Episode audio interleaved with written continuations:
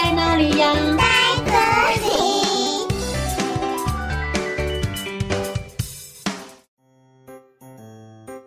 大家好，我是佳佳老师，今天要和你们分享一个神奇又有趣的故事。有一个年轻的渔夫，他到海底龙宫，会发生什么事呢？我们一起来听听浦岛太郎的故事吧。很久很久以前，在日本有一个年轻人，他的名字叫做浦岛太郎。浦岛太郎是个渔夫，他常常到海边捕鱼，拿到镇上去卖。并且将卖鱼的钱拿回家给年老的父母过生活。有一天，浦岛太郎和往常一样到海边去捕鱼。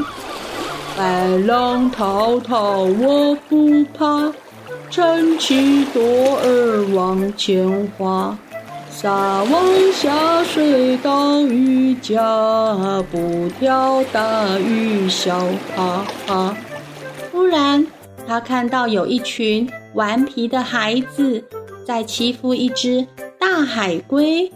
喂，你这只大海龟爬到我这里来呀？对呀，对呀，我要来看看你这个乌龟壳是不是都打不破啊？看我的厉害，我用石头丢你！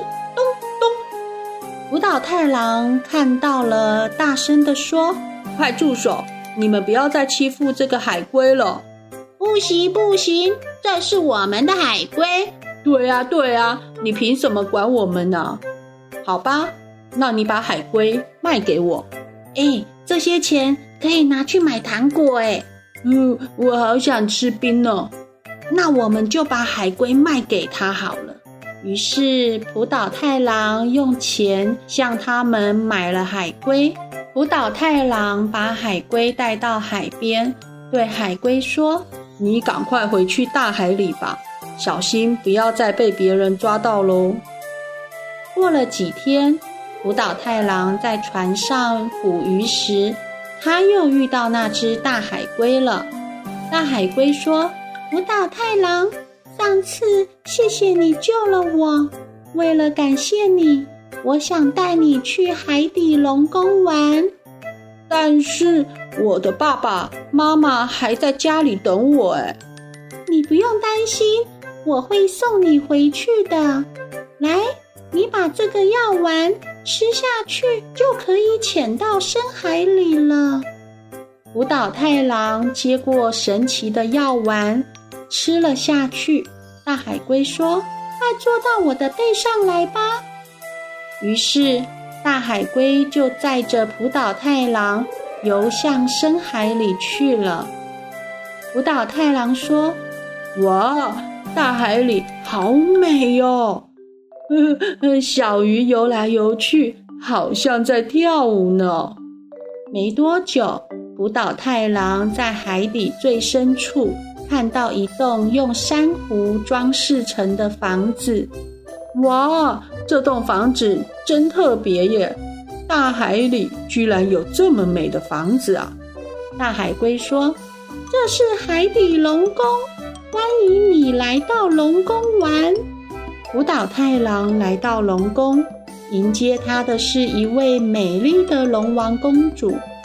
公主说：“浦岛太郎，谢谢你上次救了我们的海龟，希望你能在龙宫多住几天。”接受我们的招待，于是公主准备了一桌丰盛的菜肴。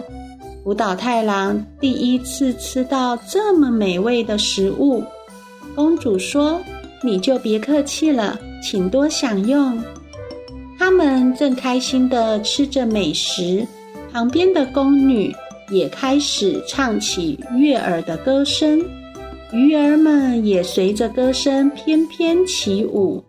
浦岛太郎说：“哇，呵，这真是太好看了。”吃饱喝足之后，龙王公主说：“你要不要参观一下我们的龙宫啊？”浦岛太郎开心地回答：“好哇，好哇，龙王公主带着浦岛太郎参观华丽的龙宫。他们来到了四扇神奇的大门前。龙王公主打开第一扇蓝色的春之门，这个房间里开满了樱花及其他各式珍奇的花草，蝴蝶在花丛里飞舞，小鸟们也在枝头上轻快地唱歌。一切的景象就好像春天的大地，充满着朝气。福岛太郎被眼前的景色给震撼住了。接着，龙王公主打开第二扇红色的夏之门，盛夏的阳光从屋里射出刺眼的光芒，屋里到处呈现一片绿意盎然的景色。蝉儿也在树上快乐地唱歌。浦岛太郎觉得好美，好漂亮哦。龙王公主又打开了第三道金色的秋之门，屋子里金色的稻穗正随风摇摆，蟋蟀也悠哉地唱着歌。最后，龙王公主打开白色的冬之门，屋里竟然是一幅美丽的雪景。浦岛太郎觉得。这些美景真的是太美了，感觉自己好像在做梦一样。福岛太郎在龙宫里每天吃着山珍海味，穿着华丽的衣裳，就这样一天接着一天的住了下来。不知不觉，已经过了三年，浦岛太郎开始想念家里的爸爸妈妈。浦岛太郎说：“哎呀，不知道我爸爸妈妈过得怎么样了，他们一定很担心我吧。”于是浦岛太郎就对龙王公主说：“公主啊，我想我该回家了。我的父亲母亲还在家里等我呢。你真的想回家吗？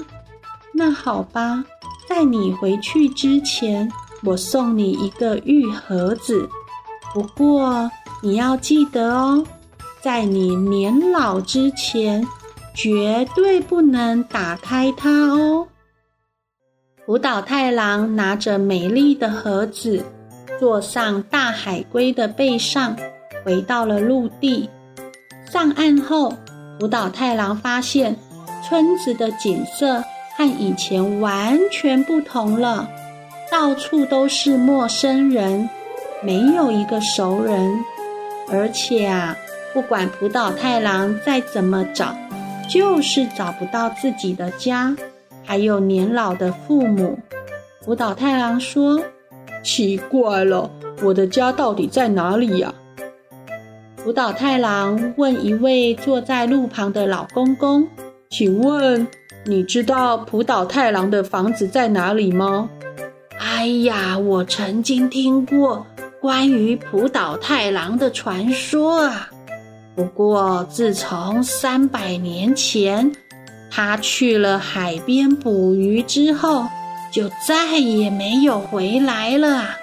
很多人都说啊，他坐在大海龟的背上，去了海底龙宫啊，他再也没有回到这个村子了。什什么？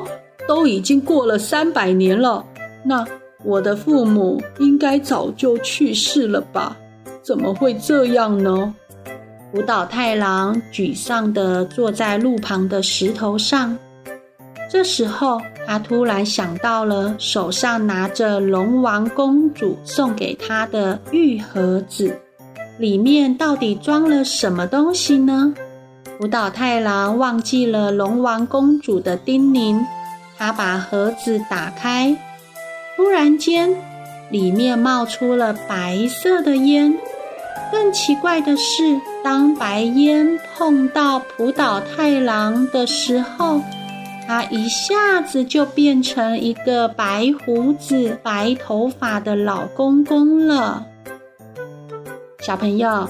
这个故事是不是很神奇呀？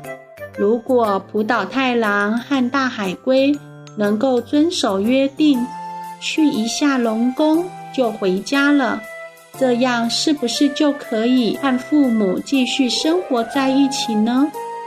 你们喜欢佳佳老师说故事吗？你们可以在留言处留言给我，让我知道哦。